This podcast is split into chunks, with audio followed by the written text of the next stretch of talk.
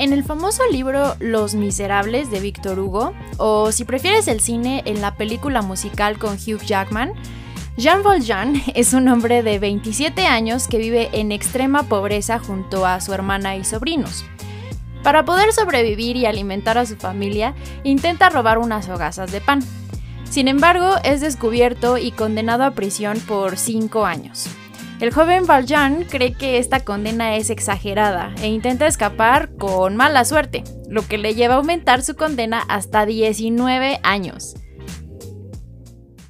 En todos esos años de trabajos forzados, de castigo exagerado e injustificado, el joven analfabeta aprende a leer, escribir y contar, pero también se hace de corazón frío y duro. Al salir de prisión, Jean debe encontrar un lugar para dormir y comer. Sin embargo, por ley debe mostrar a dónde vaya un papel amarillo que indica que es un expresidiario.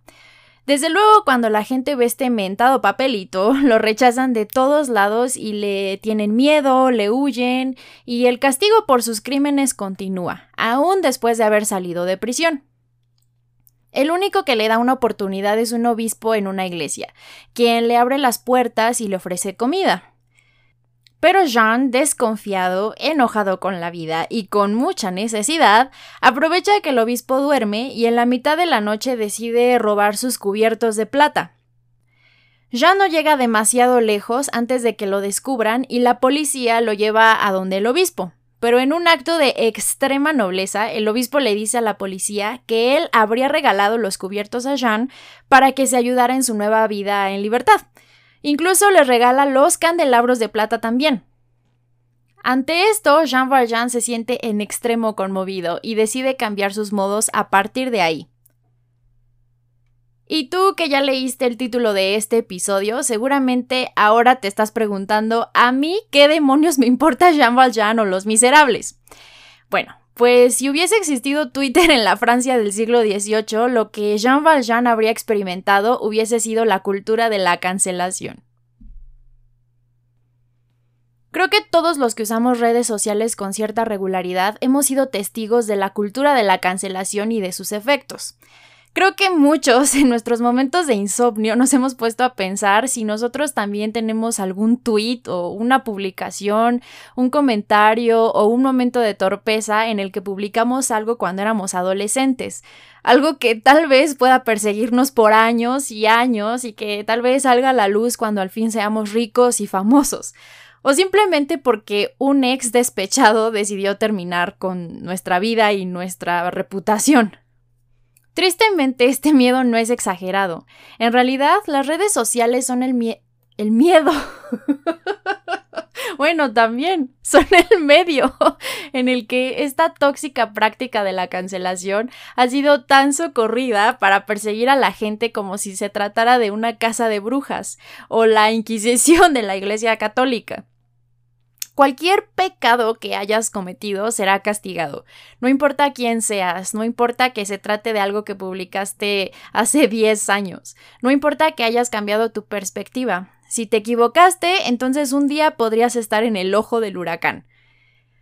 Y el hecho de que a través de la cancelación se llegara a ciertos casos de injusticias reales, como los de abusos sexuales derivado de todo el movimiento Me Too y todos los hombres en situación de poder que cayeron ante la justicia por ello, eso solo agrava el problema, porque desafortunadamente estos resultados envalentonan a la gente a tomar posturas bastante tóxicas ante las diferencias de opinión. Y es que desafortunadamente la cancelación tiende a castigar con puño de hierro a quienes hacen o hicieron en el pasado comentarios o escribieron tweets o tuvieron un acto cuestionable o cualquier clase de error. Y al colocarlos al mismo nivel de quienes cometieron un delito grave, Twitter se convierte en juez, perseguidor, castigador y condenador de todo lo que no sea políticamente correcto, y encuentra en ello una especie de superioridad moral que termina por asemejar bastante la personalidad de un narcisista.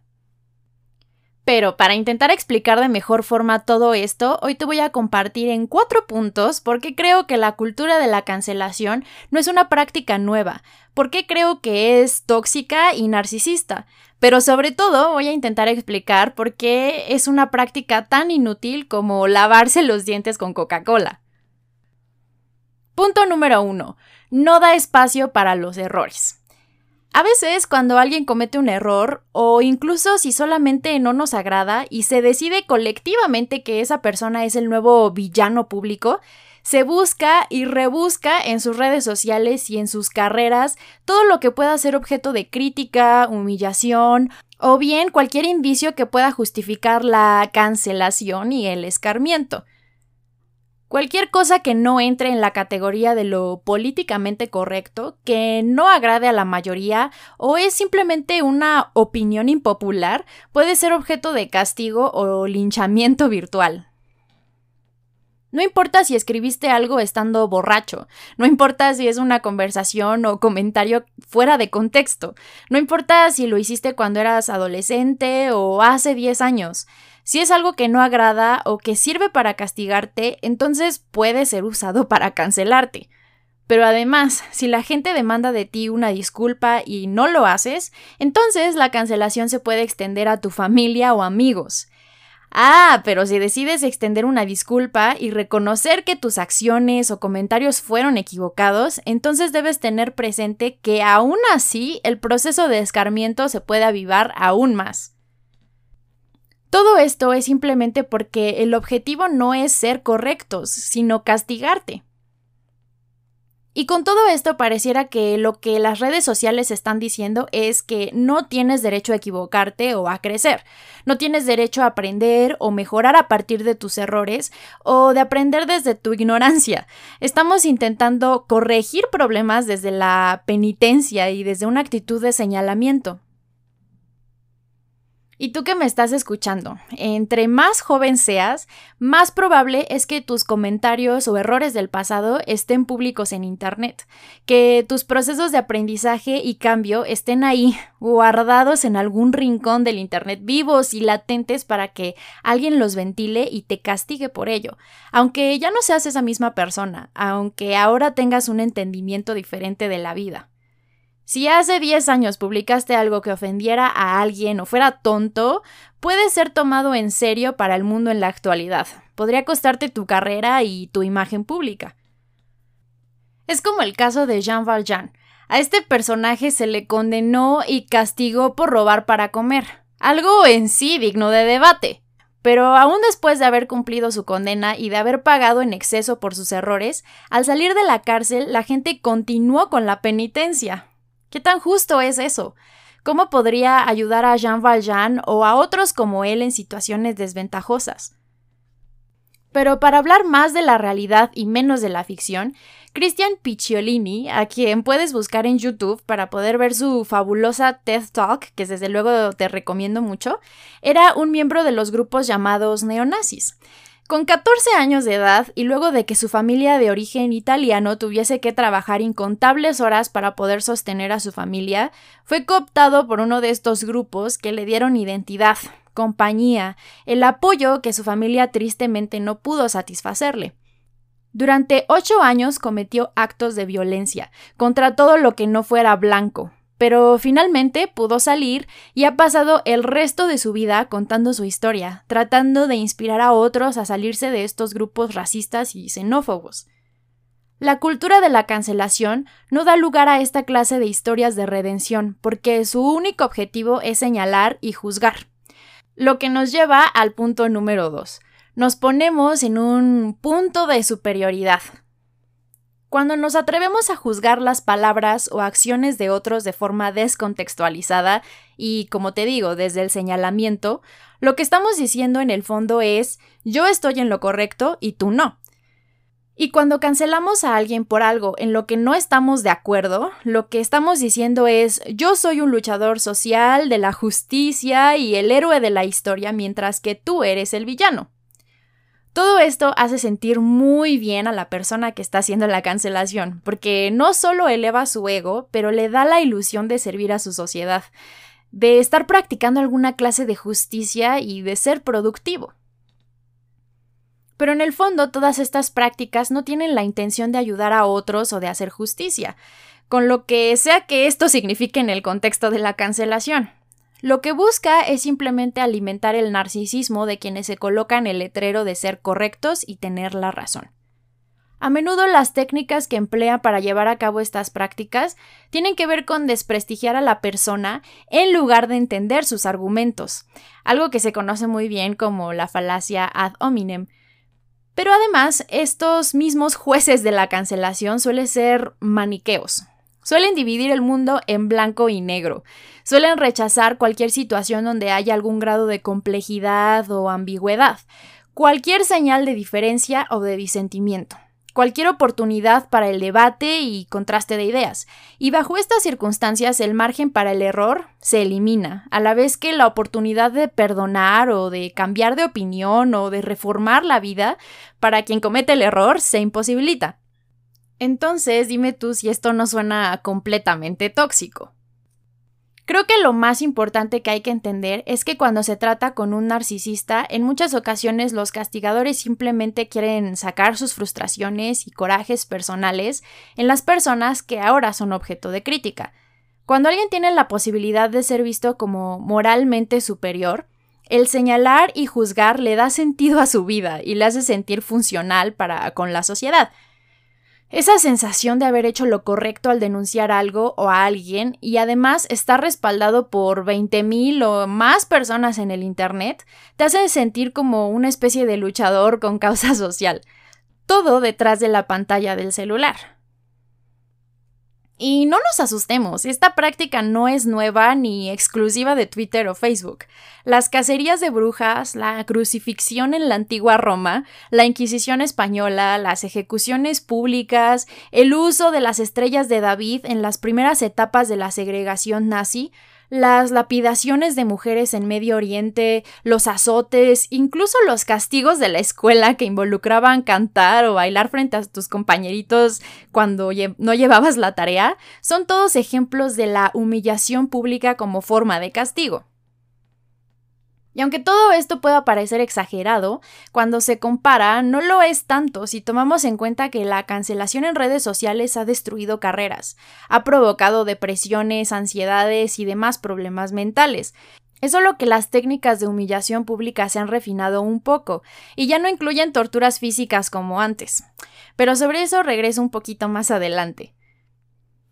Pero entonces si todo es solamente para alimentar la vanidad de quienes juzgan, persiguen y castigan, y estos se sienten como luchadores de una causa social, entonces, ¿qué pasa con los afectados o los inmersos en esa causa social? Punto número 3. Nos olvidamos de la víctima. Justine Sacco, una ejecutiva de relaciones públicas para una empresa en Inglaterra, fue comisionada para trabajar en África eh, para tratar algún asunto laboral. Justine, como muchos otros usuarios de redes sociales, decidió escribir un tweet donde contara a sus 100 seguidores el chisme de su próximo viaje. Sin embargo, intentó hacerse la chistosita y lo hizo contando una broma racista de muy mal gusto donde incluía prejuicios raciales sobre el VIH. Uno de sus seguidores le dio retweet al mensaje que llegaría entonces a sus 15.000 seguidores. Y para cuando Justin bajó del avión en África, su nombre ya era noticia en toda Inglaterra, por la ofensa que causaron sus comentarios. Justin perdió su trabajo y su imagen habría sido destruida a nivel nacional. Todos los medios reportaron la nota y se iniciaron debates sobre el poder de las redes sociales. Ahora, muchos podrían argumentar, excelente, ese fue su castigo por hacer bromas de mal gusto, por actuar de forma racista y tener el descaro de publicarlo en Twitter. Sin embargo, y desafortunadamente, esto no nos enseña nada sobre el racismo sistémico y las víctimas reales de este. Desafortunadamente ninguno de esos medios jamás dijo nada acerca de las víctimas del VIH, o se molestaron en aclarar que esta enfermedad no tiene nada que ver con la raza, como el chiste de Justine habría sugerido. La persecución y cacería de Justine, el despido y todo el circo mediático que se armó, tristemente no enseñó nada sobre el racismo y clasismo sistémico que se vive en Inglaterra y en el mundo. Bueno, ni siquiera sabemos si Justine Sacco realmente aprendió algo de la experiencia y de su error. Solo sabemos el poder de las redes, el poder de la cancelación, y que un tiempo después Justin recuperó su empleo en la misma empresa que la habría despedido, tal vez cuando las aguas se calmaron un poquito. Incluso en los casos derivados del Me Too en Hollywood, todos sabemos que el imperio y poder de Harvey Weinstein se derrumbó, que muchos nombres en la industria de la música y del cine han caído gracias a las acusaciones y a la persecución legal que derivó de ellas, pero muy pocos se enfocan en la reinserción social de las víctimas, en las actrices o cantantes cuyas carreras terminaron o jamás despegaron luego de que tuviesen esas experiencias de abuso sexual. La atención es mucho menor en ellas, en sus historias, y esta se enfoca más en el sensacionalismo y el castigo a los ofensores. Ahora creo que todos hemos escuchado el caso reciente de Johnny Depp y su esposa Amber Heard, cuando ella públicamente lo acusó de violencia. La cultura de la cancelación se apresuró a juzgarlo y castigarlo. Incluso Johnny perdió su participación en las películas del universo de Harry Potter. Y todo solamente para que recientemente descubramos que ella también tenía ciertos comportamientos violentos y que las cosas no eran blanco y negro como se suele asumir bajo la lógica de la cancelación. Por eso es importante tener procesos justos y no mediáticos. Y espero que no se me malinterprete. Es excelente que se busque justicia ante la ley y que los abusadores vayan a la cárcel luego de un proceso justo. Pero si solo se busca el castigo a los culpables, tampoco se está apoyando a las víctimas.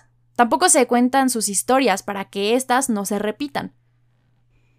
Lo peor de todo es que mucho menos se solucionan los problemas de raíz, que en este caso específico podríamos mencionar, por ejemplo, el sexismo en ambientes laborales, la falta de mujeres en situaciones de poder, incluso el machismo, los cuales y obviamente siguen existiendo. El perseguir solamente al individuo particular que lo expresó no va a significar nada ni va a solucionar nada mientras que esos patrones de comportamiento sigan existiendo en la sociedad. Y es precisamente este tal vez el peor punto de todos. Punto número 4. No se soluciona el problema de raíz. Pareciera que socialmente estamos más ocupados en castigar por castigar, en lugar de que este sea un vehículo para la solución de un tema estructural o sistémico. Porque castigar a otro por una falta moral nos hace sentir más morales, más correctos, justos y buenos, funcionales, servibles a la sociedad, como ya veíamos un par de puntos arriba. Pero al ignorar a las víctimas y exacerbar la venganza, la cancelación se convierte en la repetición de algo que ha existido por siempre. Y esto es la humillación pública como castigo, como ya decíamos antes, pero vamos a intentar elaborar un poquito más sobre eso. Todos hemos escuchado acerca de las hogueras, en donde se quemaba vivo a quien ofendiera a la Iglesia Católica, por ejemplo, o de los azotes públicos que en algunas sociedades aún existen por diferentes crímenes. Este tipo de castigos o reprimiendas se realizaban en las plazas públicas para hacer de los castigados ejemplos de lo que no está permitido socialmente, y evitar así que otros los cometan. Es curioso porque, aunque se tratara de actos para sembrar el temor, se sabe que, por ejemplo, en la época del Imperio Romano, la gente que se encontraba en el público durante estos espectáculos, en ocasiones se volvían partícipes del castigo, arrojando piedras o vitoreando la violencia que se celebraba ahí. Entonces, el castigo no es para evitar que el castigado repita la acción, sino para disuadir a los demás de no romper las reglas. Y aunque hoy en día en la mayoría de los países hablar de azotes públicos por un chiste racista es impensable, los castigos sociales son mucho más sofisticados y refinados, como ya te adelantaba. Hoy en día la apreciación de la imagen pública y del dinero es mucho más relevante que muchas otras cosas, así que es natural que las penitencias se apliquen en este sentido. Entonces, en muchos casos lo que los cancelados pierden es su trabajo, su reputación, sus negocios y el dinero que pudiesen obtener de estos. Se pone en marcha un boicot económico, además de la obvia humillación pública. Entonces, no es necesario quemar a nadie, solamente con arruinar su negocio o dejarle sin empleo basta. Pero esto no significa que la cancelación moderna no deje de ser igual de medieval que los castigos públicos de hace siglos. Solamente se aplica con medios más sofisticados a través del Internet y las redes sociales. Y mientras estos individuos son quemados vivos en las hogueras implacables de Twitter y se convierten en una especie de chivos expiatorios de lo políticamente correcto, en nuestra sociedad se siguen replicando los mismos patrones que llevan a otros individuos a hacer comentarios ignorantes. Vaya, ni siquiera se intenta educar o enseñar o explicar o ayudar a quienes cometen esos comentarios o aprender de ellos. Por ejemplo, cuando la atleta olímpica mexicana Alexa Moreno fue fuertemente castigada por su complexión física por supuestamente no corresponder con lo que es o debe ser el cuerpo de una gimnasta, todos cancelaron a quienes se atrevieron a hacer esos comentarios tan despreciables e ignorantes, pero nadie atendió o debatió realmente el problema de machismo eh, intrínseco en la cultura mexicana. No se culpa o se cuestionan los rasgos machistas en la sociedad o los estándares de belleza irreales impuestos sobre muchas mujeres.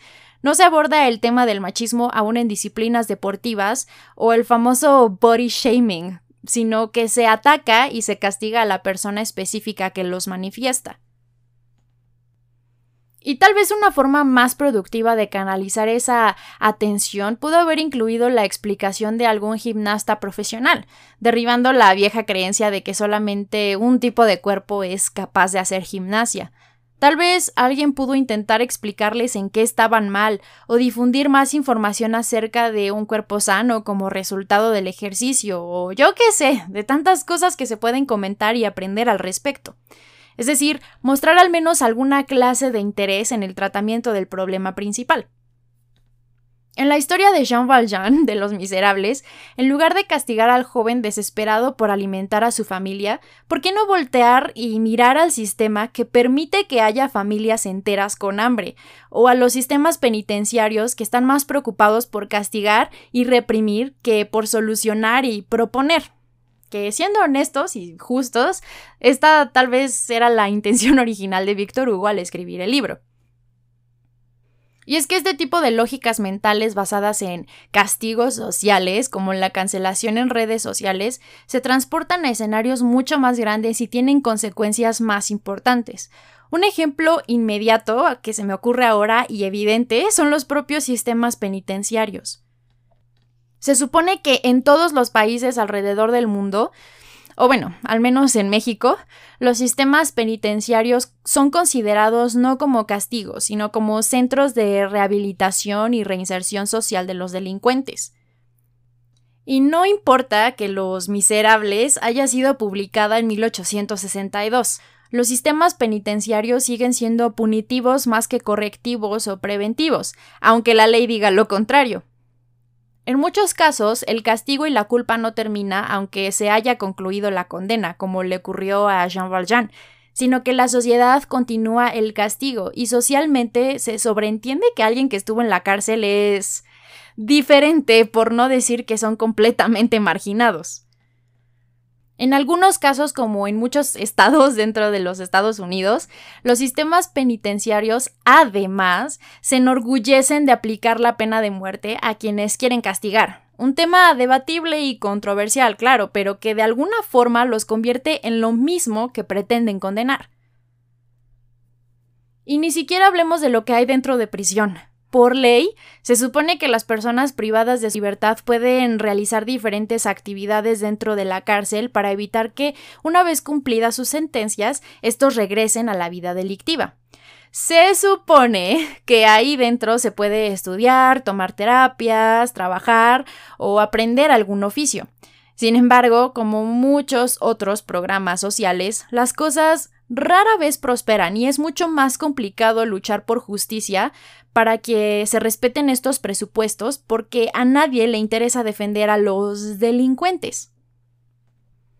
En muchos países, incluido México y Estados Unidos, existen apoyos y acompañamientos para casos de crímenes menores, en donde los ofensores y las víctimas son asesorados por profesionales para que a través de mecanismos de careo se pueda llegar a una resolución del problema desde una perspectiva del perdón y el cierre para las víctimas, una especie de concientización para que los delincuentes dimensionen las consecuencias de sus actos y evitar así la reincidencia. Sé que esto puede sonar completamente idealista, incluso utópico y fantasioso. Sin embargo, es posible siempre que ambas partes muestren disponibilidad y apertura. Existen programas de lo que se denomina como justicia restaurativa, en donde se pretende evitar que infractores adolescentes recaigan en crímenes como robo hasta violación, haciéndolos reflexionar sobre el daño causado a las víctimas. Lo maravilloso de esto es que no se deja de lado a ninguna parte afectada. Se hace desde una perspectiva bastante sana, y esto permite compartir el mensaje entre grupos vulnerables, como adolescentes en contacto con las drogas y demás casos, para de alguna forma intentar prevenir conductas delictivas. Creo que nuestra sociedad está demasiado enfocada en la venganza más que en la trascendencia de situaciones traumáticas, y por eso en muchos casos hablar de estos programas para mucha gente resulta por lo menos controversial, si no es que hasta ofensivo. Pero estos programas han tenido mucho éxito en países como Nueva Zelanda, donde las reconciliaciones han ayudado a familias en toda clase de situaciones, incluso en crímenes como asesinato. Ahora ya sé que tal vez he dado un salto cuántico aquí, de hablar de la cancelación en Twitter y luego pasar al asesinato y demás, pero esto demuestra que es posible atender problemas sociales de forma mucho más civilizadas y productivas, que realmente es posible restaurar, reformar y ayudar a quienes están actuando ignorantemente, a la vez que evitar que futuros errores aparezcan, sin necesidad de actuar de forma tóxica y ofensiva. Ese sería un uso realmente positivo y productivo de las redes sociales. Y aunque nos queremos mantener positivos aquí, también se debe reconocer que esto es casi imposible en su aplicación, al menos en las redes sociales por ahora, pues involucra un cambio de chip, un cambio enorme en la mentalidad de quienes las usamos. Todo esto significa un paso enorme entre la búsqueda del progreso en lugar de la venganza, pero además implica la participación voluntaria y consciente de todos. Pero bueno, al menos hay evidencias de que es posible en los sistemas penitenciarios a través de la justicia restaurativa. Pero bueno, esos fueron mis cuatro puntos de por qué creo que la cancelación en redes sociales es más inútil que nada. Porque creo que es una conducta bastante tóxica y porque creo que sería bueno que dejemos de alimentarla hasta que logre desaparecer. Tal vez el punto más importante que te debería ayudar a decidir si participar o no en un linchamiento público es el preguntarte realmente cuál es el objetivo. ¿Para qué se ventila a alguien de esa manera? ¿Es acaso para afectarle en su negocio? ¿Es porque te cae mal? ¿Es porque humillar a otros te hace sentir bien contigo mismo? si es eso, porfa te sugiero que visites un psicólogo. ¿O sinceramente crees que eso te traerá justicia y solucionará los problemas de la sociedad? Porque si ese es tu caso, déjame decirte que no, no es cierto. Destruir el negocio de alguien no va a desaparecer el machismo, la misoginia, no va a terminar con el racismo o mágicamente nos convertirá en una sociedad perfecta.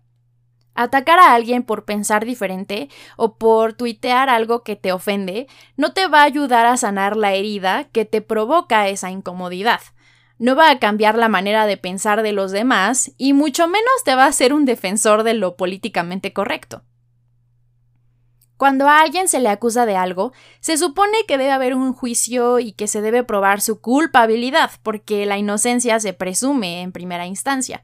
Pero en la cultura de la cancelación, basta un comentario fuera de contexto para que alguien sea culpable. Queremos cambiar el mundo y mejorar las cosas juzgando a los demás y no enseñando. Queremos cambiar perspectivas regañando, señalando y castigando en lugar de enseñar con el ejemplo.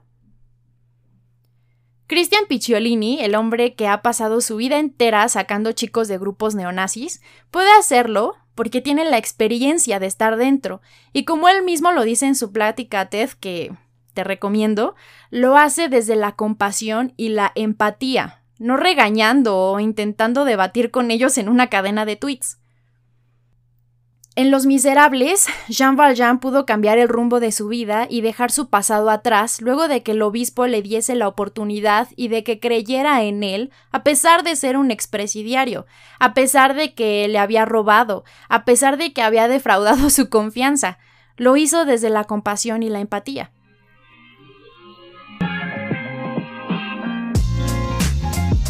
A final de cuentas, no hay mejor forma de prevenir la cancelación y los juicios morales que vienen con ella que simplemente mantenerse fuera de las controversias en redes sociales, o mantenerse fuera de las redes sociales por completo.